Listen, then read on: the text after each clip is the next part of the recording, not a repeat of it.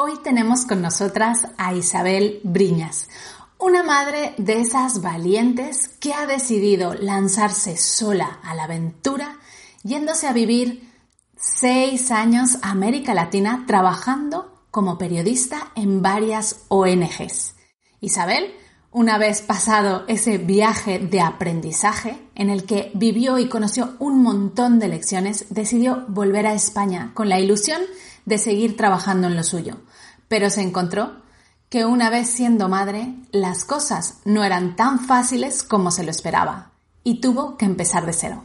Vamos a escuchar su historia.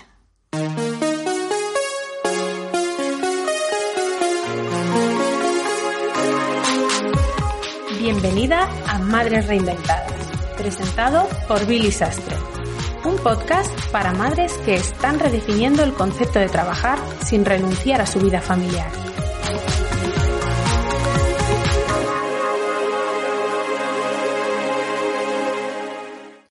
Bueno, hoy tenemos con nosotras a una mami muy especial. Se trata de Isabel.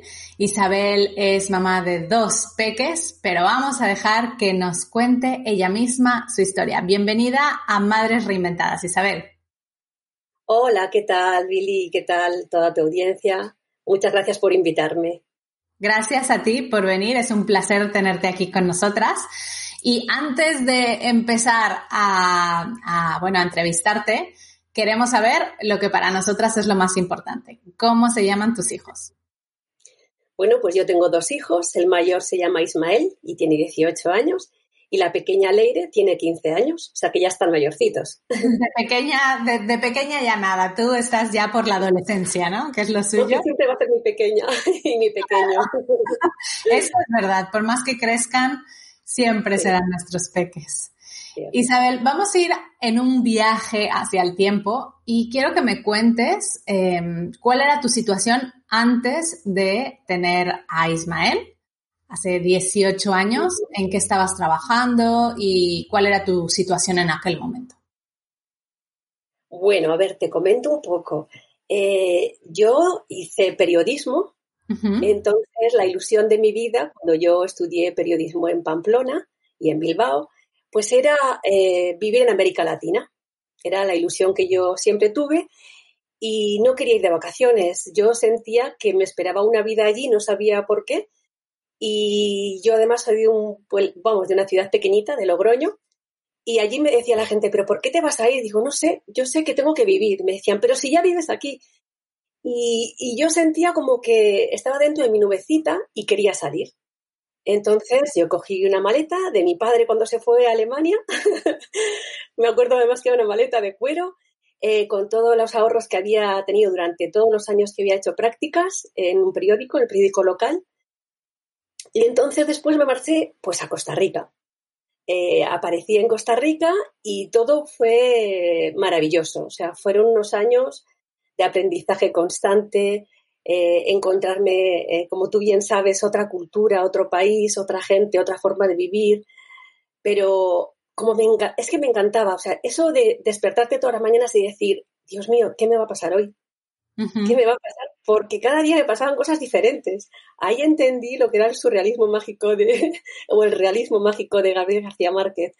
Es que eh, pasaban cosas impresionantes. A lo mejor estaba en la parada de un bus y estaba esperando que pues, me llevara hacia algún sitio el autobús, pero ahí conocí a una persona, una mujer, me acuerdo, una amiga maravillosa, y me llevó a su casa y estuve tres días con ellos haciendo figuritas de, Navidad.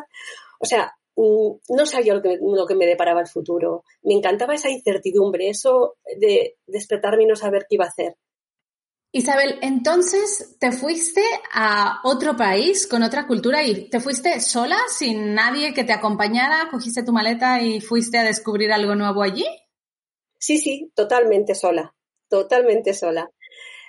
Lo gracioso fue que le comenté a unos amigos de la carrera que me iba a marchar a Costa Rica y uno de ellos me dijo, anda, pero si mis tíos viven allí. Y yo, ah, no me digas. Y yo nada, llegué y al final, pues resulta que viví en casa de sus tíos, luego enseguida alquilé un apartamento y empecé a conocer a mucha gente, muchos amigos y realmente entendí lo que era la amistad en Costa Rica. Ajá. Ahí lo entendí, porque es estar sola ante todo y darte cuenta que al final eh, no tienes a tu familia que te va a arropar, no tienes a tus amigos de, de, de la infancia, pero estás muy, muy, muy arropado. Yo me sentía súper querida y por eso no quería volver a España. Así que después de, yo le dije a mis padres que me quedaba solamente para un año y a los dos años me marché. Me marché, pero a, a Perú, perdón, a Perú. Wow. Entonces, eh, sí, sí, fue una experiencia maravillosa porque yo regresé a España, pero dije, no, no, no, yo me tengo que volver a, América Latina porque es que es mi vida, me encanta. Y después de esos dos años, eh, eché a, jóvenes cooperantes que hace años pues funcionaban muy bien y a todos los que teníamos pues una profesión nos enviaban a países en vías de desarrollo. Y allí además tuve la suerte de trabajar en Naciones Unidas, en Perú. Entonces eran proyectos maravillosos, trabajábamos para intentar erradicar el trabajo infantil en alto riesgo. Y esos dos años ya fueron de aprendizaje absoluto a nivel profesional, con muchas responsabilidades, em, con gente también que, me hacían ver otra, otra forma de, vivir. Eh, y yo creo que lo que más puedo sacar de toda esa época fue que, sobre todo, he sido, he aprendido a ser mucho más comprensiva. Claro. Y entiendo a la gente de otra forma. Soy mucho más empática y me encanta, me encanta aprender de los demás. O sea, me gusta mucho estar con personas de las que aprenda. Eso me parece que es lo más maravilloso que, que tiene el ser humano, ¿no? El poder aprender de los demás. Y después de estar en Perú dos años, me enviaron a Colombia. Y fueron esos dos últimos años ya en América Latina eh, también con un proyecto precioso en Cartagena, Indias y Barranquilla, donde trabajábamos con niñas y niños explotados sexualmente. Digo maravilloso porque ellos también me enseñaron mucho, todo el equipo que trabajábamos con ellos también fue, fue como, como un despertar, ¿no? Un, darte cuenta de, de la suerte que tenemos muchas veces porque hemos tenido oportunidades que a lo mejor otros no las han tenido nunca. Y hay que aprovecharlas. Entonces la vida está para aprovechar esas oportunidades, porque no tenemos más que una y, tenemos la suerte de que encima hemos tenido herramientas para poder viajar, para poder conocer, para poder estar con personas diferentes. Entonces, ¡buah! Eh, eso fue para mí un, despertar. Y después de esos seis años, ya definitivamente regresé a, a España para ver qué me deparaba mi país. Y cuando volviste a España, después de esos años eh, de trabajar fuera y de conocer también muchísimas otras eh, pues maneras de vivir, ¿empezaste a trabajar como profesional en el periodismo en algún sitio? ¿Cómo fue? Bueno, eh, en Colombia conocí al que actualmente es mi marido, mi pareja, Javier. Él em, es de León, de aquí del norte de España pero él quería, él lo conocía en Colombia porque él también fue de joven cooperante para pasar unos meses, pero yo regresé porque yo decía que necesitaba ya regresar, llevaba tantos años allí que... Y bueno, al final regresamos los dos y a los... A ver, ¿sabes qué pasa? Que cuando regresas a América Latina te quedas como un poco en shock porque has vivido tanto y tan intensamente que regresar a tu país, claro, tienes que empezar otra vez a, a reconocer a tu gente, a tu familia, o sea, porque ellos no han cambiado, pero tú sí. y yo pensaba que eran ellos, pero no, no, no, es que era yo la que había cambiado. Entonces tienes que volver a adaptarte a tu propio país, que es tremendo, ¿eh? Eh muchas veces, eh, claro, ves a lo mejor lo malo, empiezas a idealizar lo que has dejado y para mí fue como volver otra vez a empezar, ¿no? Y encima me, bueno, una cosa que me pasó fue que me quedé embarazada, sin pensarlo. Entonces ahí vino Ismael. Para mí fue eh, como, es algo que no esperaba, estaba yo además estudiando el doctorado porque cuando regresé no me veía yo como adaptada totalmente como para trabajar en España y empecé a estudiar el doctorado. en la realidad política y, social de América Latina. No quería desprenderme de América Latina. Y, entonces, bueno, pues me quedé embarazada y tuve a Ismael. A los dos meses de que naciera Ismael, me surgió una oportunidad de trabajo en una televisión autonómica y empecé a trabajar. Entonces, para mí fue muy duro porque lo dejé muy chiquitito, con dos meses, y no me facilitaron la posibilidad de, muchas cosas, de, poder estar con mi hijo, ¿no? No me lo facilitaron. No me daban la hora de lactancia, me tenía que mi marido traer el niño para que yo en el coche le diera de, de mamar. Entonces fue, la verdad, bastante duro el darme cuenta que en mi propio país no, no estaban las cosas como yo pensaba, que estaban mucho mejor, ¿no? Pero bueno, eh, fue otra, otra experiencia de nuevo y a los tres años ya quería tener yo una segunda hija. Entonces nació Pino. Y como nosotros vivimos en una ciudad que no tenemos a ningún pariente cercano, mis padres están a cinco horas, mis suegros también, o sea que al final estamos todos muy lejos, pues lo que decidimos fue, uno de los dos tenía que dejar de trabajar porque era inviable, dos niños pequeñitos con mis horas de trabajo, que yo trabajaba todos los días 10 horas, los martes 16 horas, no los veía, entonces dije, lo dejo yo. Yo era la más inestable, la que ganaba un poquito menos y decidí dejar de trabajar. Con la esperanza de, yo como había tenido tantos trabajos, yo incluso estaba eh, tan activa porque llegué a tener hasta tres trabajos a la vez, no, no paraba, me encanta además estar fuera y trabajar, pero decidí dejarlo. Entonces para mí fue bastante difícil porque deja, a ver, lo dejé, pero totalmente. Me desprendí bastante de él, incluso no podía salir, eran dos niños chiquititos. Entonces era muy complicado y además la segunda Leire era bastante traviesa, era muy movida, era muy diferente al primero. Claro, cada uno es eh, tiene su forma de ser. Entonces eh, fue muy difícil porque yo quise reincorporarme. Ya dije, cuando, bueno, cuando esté en el colegio ya me reincorporo, pero no, no pudo ser. ¿Qué pasó cuando quisiste, o sea, tú, tú estuviste un, tiempo eh, por elección propia, digámoslo así, dedicándote a tiempo completo a ser madre, ¿no? Cuando los peques son más pequeños y cuando tenemos pues esa necesidad, pero luego al querer reincorporarte a, a tu trabajo laboral porque los peques ya están en el cole, ¿qué te pasó? Ay, pues fue difícil, fue difícil. Mm, al poquito tiempo de nacer Leire, bueno, a los meses, como a los cinco meses, sí me salió un trabajo a tiempo parcial en una ONG como responsable de proyectos, pero al año se acabó la subvención y ahí ya es cuando fue todo mucho más difícil. Yo como veía que no había posibilidad en el mercado laboral, pues empecé a formarme y quería actualizarme. Por lo tanto, hice un máster en en redes sociales de aprendizaje digital, me formaba en Photoshop, que a mí me encanta la fotografía, soy una gran apasionada de las fotos y los vídeos, entonces empecé a formarme en todo aquello que, que, bueno, que antes por falta de tiempo no lo había hecho y ahora decía, venga, es mi oportunidad.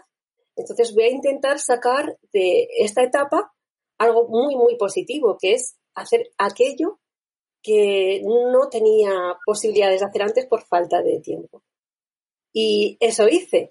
Aparte que además, pues también hice las oposiciones de, secundaria de lengua y literatura. Aprobé, pero, pero al final por falta de, experiencia y de no saber eh, que cada año hay que renovar, hay que renovar papeles, pues eh, no me sacaron de la lista. Entonces fueron todo un cúmulo de circunstancias que hacía que, que no sabía por qué, pero que no entrara en mercado laboral. Entonces, eh, al final sí que empecé a trabajar como responsable de comunicación en, algunas ONGs en Madrid. Entonces yo tenía que viajar, estoy a 75 kilómetros en Toledo, entonces tenía que ir y venir todos los días con lo que conlleva eso. Mis hijos me decían, mamá, te queremos ver más, estaban acostumbrados a verme más. entonces, em, se acabaron las subvenciones, las ONGs funcionan por subvenciones, por lo tanto, otra vez me veía en casa sin, trabajar fuera de, ella, ¿no? Entonces, yo lo que, lo que me daba cuenta era que en toda la época de crianza, ¿no? Desde los 35 hasta los 45 años, hay una especie de invisibilización absoluta de, las mujeres que decidimos por voluntad propia y algunas no tan propia, no con tanta voluntad, decidimos eh, dejar de trabajar o coger jornadas reducidas con lo que eso lleva o conlleva, como me pasó a mí a veces, que te exigen como si fuera jornada completa, pero luego es que es imposible, no, no, tienes horas. Entonces, eh, la experiencia que podemos tener y todo lo que hemos aprendido con, el paso del tiempo, además de la experiencia de ser madres, que te hace ser más responsable, más organizada, eh, aprovechas más los tiempos. Yo veía que, y veo que actualmente eh, no se utiliza eso. De hecho, a mí me ha llegado a pasar de estar en entrevistas de trabajo y después decirme que no me contrataban porque era madre. Wow han sido cosas muy, muy, muy duras que yo no lo podía entender. Yo digo, no puede ser que esté pasando esto aquí. o sea, no me lo puedo creer, todavía tenemos que avanzar mucho, mucho. Es verdad. Porque como tú han pasado varias madres ya por este programa y todas ellas dando su testimonio de cómo esto pues eh, no es un caso aislado, sino que hay más de una que se ha visto pues en la eh, posibilidad de, tener que decidir, imposibilidad de tener que decidir entre ser madre y ser una profesional. Así que precisamente esto es lo que queremos cambiar en Mamis Digitales. Tú, Isabel, ¿cómo decidiste después de todo esto reinventarte profesionalmente y unirte, eh, bueno, y cambiar de carrera profesional? Claro, bueno, yo eh, dentro de estas últimas ONGs en las que trabajaba, sí que llevaba un poco las redes sociales, pero como yo decía, perdía mucho tiempo en cosas que yo sabía que se podían automatizar. Entonces me faltaba un poco eh, conocer herramientas y por eso llevaba ya unos meses que me salían los anuncios de, mamis digitales y tenía ese run run sabiendo que, que podía a lo mejor aprender eso que me hacía falta. Y yo, como siempre estoy formándome y me gusta tanto el, aprendizaje continuo y la evolución constante, pues dije, bueno, ¿y por qué no lo hago? Y fue justo el momento en que dejé uno de los trabajos por, por eso, pues porque era bastante difícil compatibilizar. Y dije, bueno, voy a, ahora es mi oportunidad para, para hacer el curso de mamis digitales y, y aprender a mi ritmo. Entonces, eh, yo que soy además muy, muy activa y, intento ser muy rápida para todo, lo hice en 15 días. O sea. sí, porque me iba de vacaciones y dije, sí, dije, esta es la mía, esta es la mía, lo tengo que hacer. Entonces, eh, sí es cierto que se me abrió como en el último trabajo que había tenido, eh, me había dado cuenta de mi fortaleza, que era eh, si se me pedía algo que para mí era muy difícil, yo intentaba hacer todo lo posible para conseguirlo. O sea, pero todo lo posible era incluso no dormir, eh, lo tenía que conseguir. Yo creo que eso también hace que, mm, que uno cuando, cuando intenta buscar eh, qué es lo que quieres hacer en la vida, ¿no? Mm, es cuando realmente te das cuenta de la, de lo grande y que tú puedes llegar a ser. No grande, sino de todo eso que puedes llegar a ser, ¿no? ¿En qué sentido? Pues yo, por ejemplo, cuando, cuando me pidieron eh, hacer un vídeo, yo no editaba, eh, eh, fueron, fue un viernes y lo tenía que entregar el lunes. Estuve tres días enteros y yo decía, ay, es imposible, es imposible, no voy a poder hacer. Pues no le hice uno, le hice dos vídeos. Y, realmente ahí me di cuenta de mi capacidad de trabajo y de querer mejorar y de querer hacer las cosas. Y entonces, una vez que ya no estaba trabajando en este lugar, yo me dije, ¿y por qué no hago esto para mí? Claro. Porque sí es cierto que a lo mejor todo mi alrededor me decía que yo estaba, que, que yo me, da, me, decían que, que, se me da muy bien ayudar a los demás. Y de hecho, sí, todas mi, mi pues, todos mis amigos, toda la gente que estaba a mi alrededor, pues siempre que tenían algún problema o, había, siempre me acudían a mí y yo les intentaba ayudar en, lo poquito que, sabía. Entonces, para mí fue como un abrir de ojos y decir, ¿y por qué no, no hago todo ese esfuerzo que hago para los demás siempre? ¿Por qué no lo utilizo para mí? Y entonces fue en ese momento cuando, cuando decidí hacerlo de mamis digitales y una vez que lo terminé dije, ¿y por qué no emprendo? ¿Y por qué no hago, ¿y por qué no hago algo realmente que sea mío, con mis ideas, con, bueno, y así empecé el camino del emprendimiento.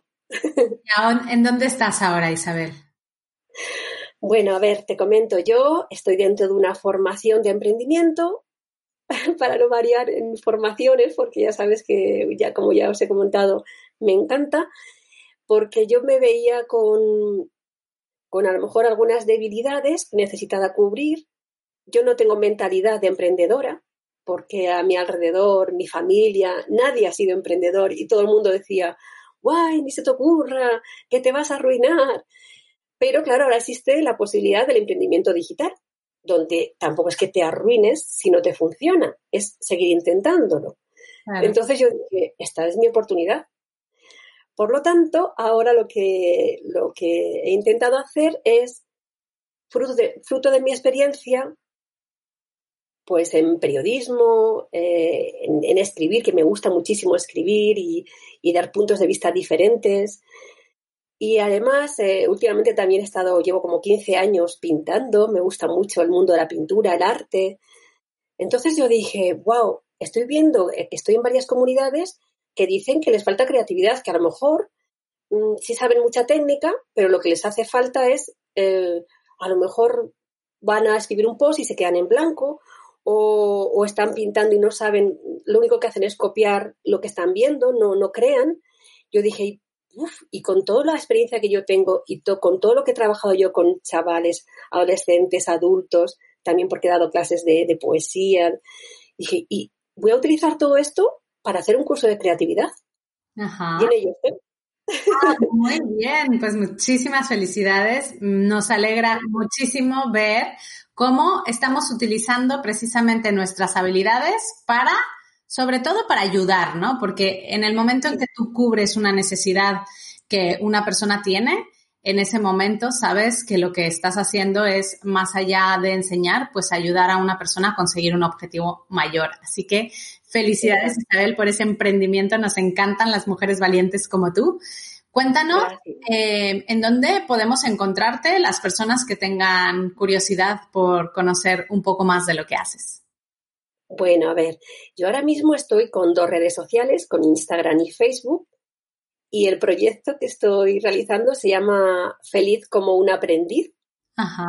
Pues porque somos aprendices eh, toda la vida y por eso yo creo que además que hay dos tipos de personas, las que dentro de ellas está el sí y las que dentro de ellas está el no. Entonces, yo siempre he pensado que necesito vivir dentro del sí.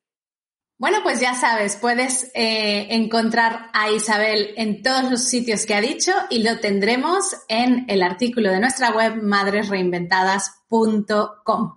Para finalizar, Isabel, queremos cerrar con nuestra pregunta estrella. ¿Cuál es la lección más importante que te han enseñado tus dos hijos?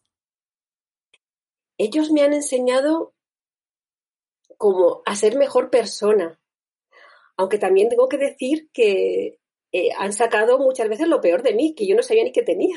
sí, sí, es cierto, porque yo siempre he sido muy paciente y he trabajado mucho con adolescentes, pero no es lo mismo los adolescentes de fuera que tus propios hijos. Claro.